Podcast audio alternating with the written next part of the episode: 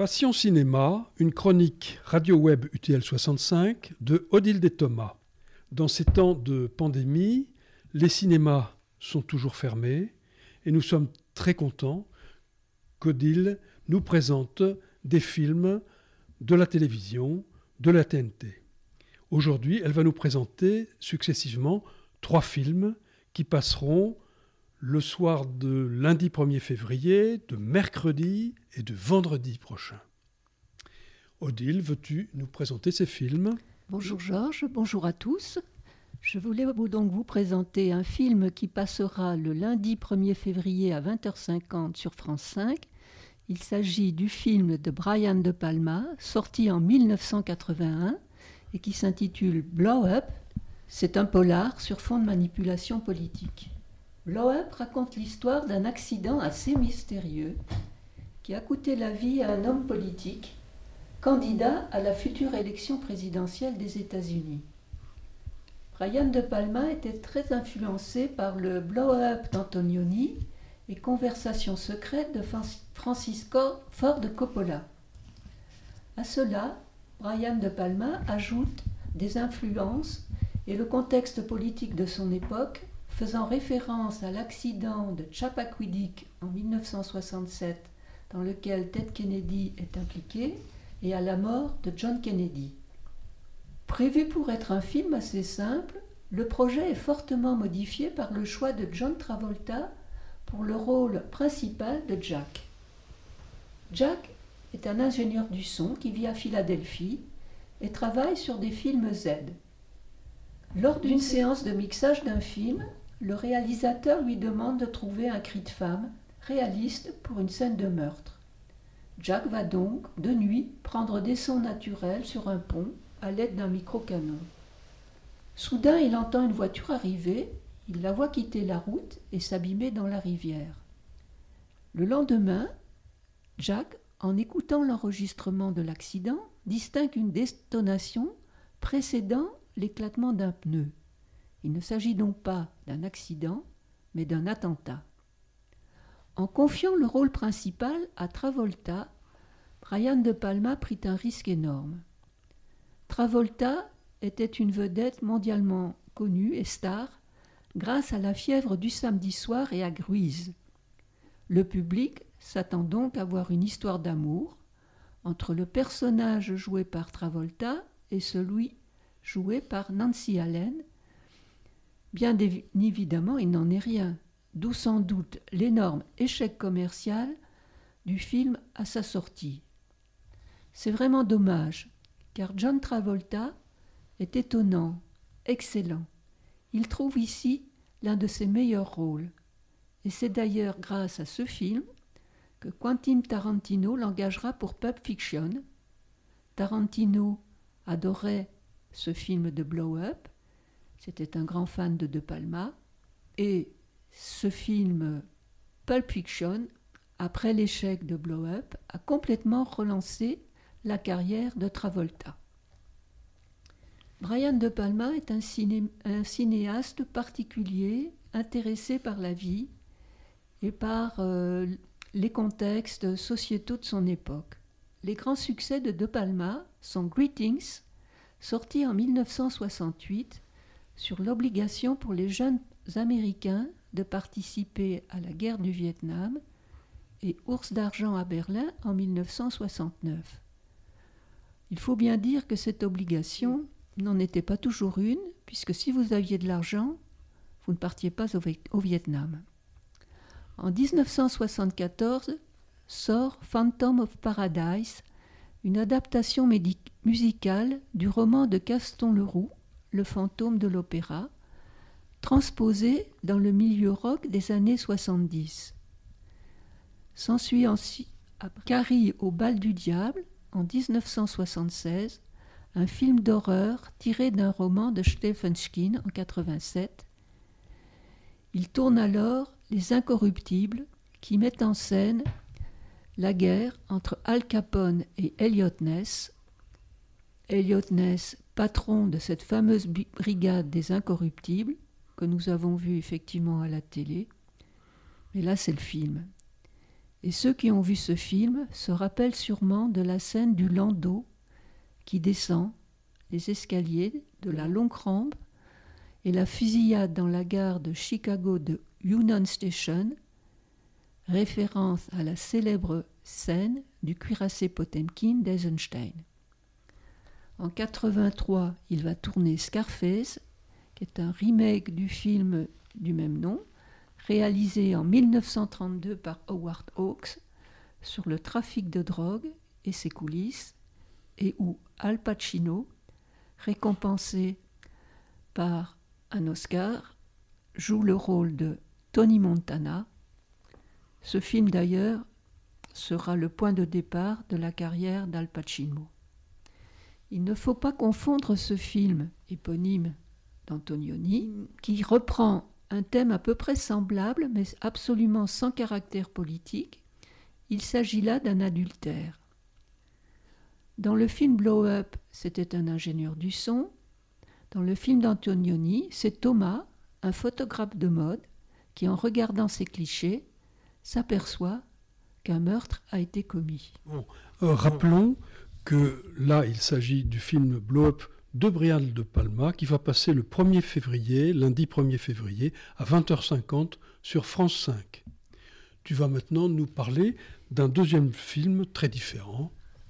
Alors, je vais vous parler d'un autre film qui va passer sur Arte à 20h50 le mercredi 3 février. Il s'agit du film Girl de Lucas Dont, jeune réalisateur belge dont le premier métrage, Girl, est sélectionné dans la section Un certain regard au Festival de Cannes de 2018 et pour lequel il obtient la Caméra d'Or et la Queer Palm.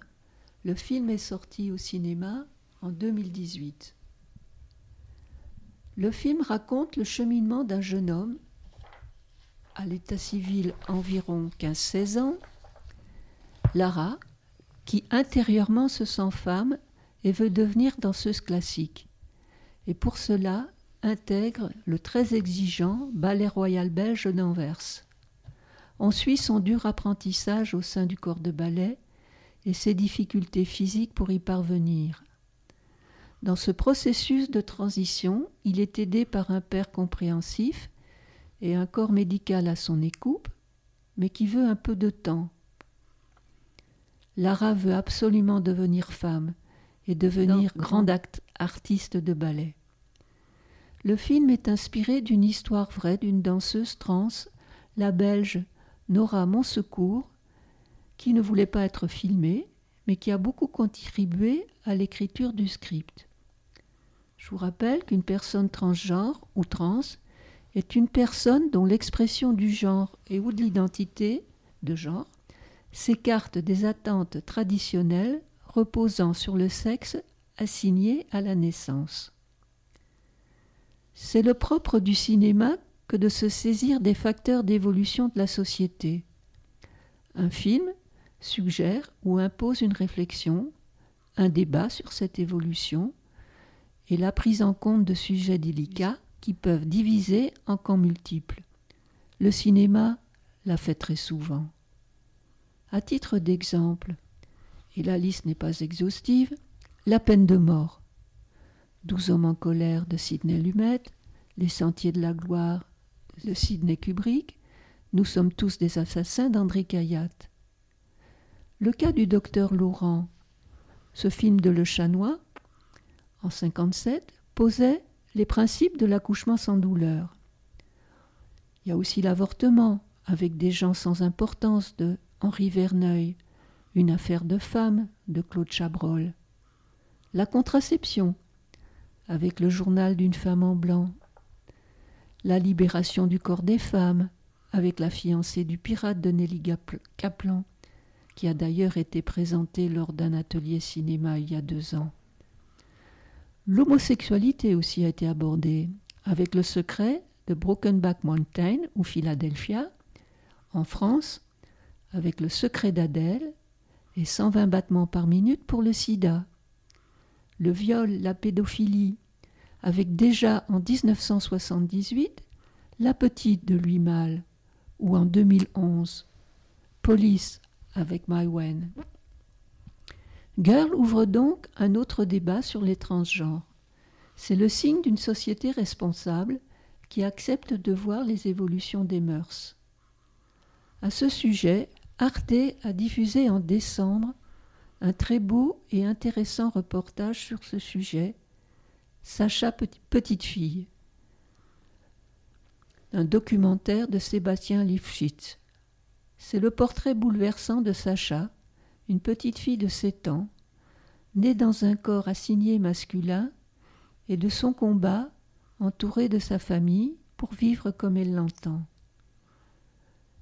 Je pense que si vous êtes intéressé par ce sujet, vous pouvez voir, revoir ce film. On peut le trouver et le postcaster sans aucun problème. Dans Girl, le rôle de Lara est tenu par un vrai futur danseur, Victor Polster, né en 2002 et élève dans le groupe des danseurs masculins du Royal Ballet d'Anvers. Il obtient le prix d'interprétation de la sélection, un certain regard, lors du Festival de Cannes 2008. Il faut dire que le réalisateur voulait vraiment un véritable danseur pour ce rôle exigeant et très physique. Je vous rappelle le film le mercredi 3 février à 20h55 sur Arte. Dans un tout autre genre, c'est le vendredi 5 février à 21h05 sur Chéri FM. Il y a Quai d'Orsay.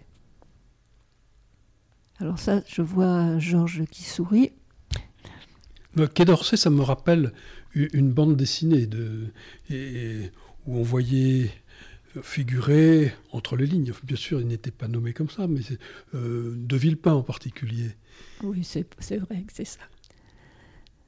Donc, euh, comme je vous disais, le cinéaste, c'est euh, Bertrand Tavernier, et c'est sa première comédie. Alors, ce film nous plonge dans l'élaboration et l'écriture du fameux discours que prononcera Dominique de Villepin le 14 février 2003 lors de l'Assemblée générale de l'ONU, donc devant une salle comble. Les USA veulent la guerre en Irak et Colin Powell présente les arguments de l'Amérique, encore traumatisée par le 11 septembre 2001. La France, représentée par son ministre des Affaires étrangères, Dominique de Villepin, et avec l'aval du président de la République, Jacques Chirac, s'y oppose. Nous avons encore en mémoire quelques phrases clés de ce discours. Et c'est un vieux pays, la France, d'un vieux continent comme le mien, l'Europe, qui vous le dit aujourd'hui. Ce continent qui a connu les guerres, l'occupation, la barbarie. Un pays qui n'oublie pas et qui sait tout ce qu'il doit aux combattants de la liberté venus d'Amérique et d'ailleurs. C'est le début du nom à la guerre en Irak. Et le secrétaire d'État à la Défense, Donald Rumsfeld, ricanera la vieille Europe. Cela, c'est l'histoire, l'histoire avec un grand H. Pour les relations présentées dans le film de Tavernier, c'est de la fiction. On ne sait pas, du moins officiellement, comment ce discours a été élaboré. On peut néanmoins subodorer vu la personnalité flamboyante de Dominique de Villepin, grand commis de l'État et diplomate, que cette écriture de discours faite à l'ONU fut compliquée. Bertrand Tavernier s'est inspiré d'une BD de Christophe Blain et Abel Lanzac, nom d'emprunt d'un vrai diplomate, intitulé Chronique diplomatique, paru chez Dargaud, deux volumes en 2010. Elle traite de l'immersion dans l'entourage du ministre Taillard de Worms, personnage déroutant clairement inspiré de Dominique de Villepin, et d'Arthur Vlaminck, un jeune homme chargé d'écrire ses discours. ce qui est effectivement assez intéressant, c'est que ce film nous plonge dans l'univers des cabinets ministériels, des chargés de mission Europe, Amérique, Moyen-Orient, et des coups bas des conseillers dévorés d'ambition et des feuilles qui n'arrêtent pas de voler au passage rapide du ministre Taillard de Worms. Les volontés d'un ministre qui sent que ce discours lui laissera une place dans l'histoire, mais qui doute, sans douter. Adepte de la maxime de Boileau, vingt fois sur le métier remettez votre ouvrage, polissez-le et le repolissez, en un mot, il veut un discours parfait, et écoute tous les avis des personnes dites influentes, et le pauvre porte-plume jeune énarque joué par Raphaël Personnage ne sait plus comment faire. Ce discours, il l'a déjà tellement réécrit. Alors, il y a une scène qui est vraiment hilarante dans, ce film, c'est quand Jeanne Birkin, qui prend le rôle d'une écrivaine, qui n'y connaît rien aux affaires étrangères, vraiment rien du tout, qui se met à donner des conseils au ministre, et le ministre, lui, ça va pas, faut réécrire, faut mettre ça, faut. Il écoute tout le monde. C'est vraiment très amusant. En directeur de cabinet vieux routard des postes à responsabilité et des réseaux tissés pendant sa carrière, Niels Arestrup, César du meilleur second rôle, est sublime de patience, Thierry Lhermitte campe un extraordinaire taillard de Worms, une tornade intelligente. On voit que l'acteur s'amuse à jouer ce rôle. À leur côté, on trouve également Anaïs de Moustier, Julie Gaillet, Jane Birkin que j'ai déjà nommée, Didier Bezas et bien d'autres. C'est vraiment un bon moment à passer et à regarder. Sourire en ce moment est si bon. Je vous rappelle, vendredi 5 février 21h05 sur Chéri FM. Merci Odile et Thomas. Merci Georges. À, la prochaine. Ah, je voulais dire quand même euh, quelque chose euh, concernant euh, le film de Brian De Palma. Brian De Palma est né en janvier 1940. Il a donc 81 ans cette année. Il n'a pas tourné depuis 2006. Donc, Brian de même s'il a fait, s'il a participé à quelques scénarios de films ou s'il a fait un film en collaboration avec d'autres, euh, on peut dire qu'il est sorti des, il est sorti des, des, circuits. Donc, voir un film de Brian De Palma à la télévision est quelque chose de relativement rare. Donc, si vous voulez voir ce cinéaste particulier et qui a vraiment des choses à dire, je vous engage à regarder Blow Up. Merci bien.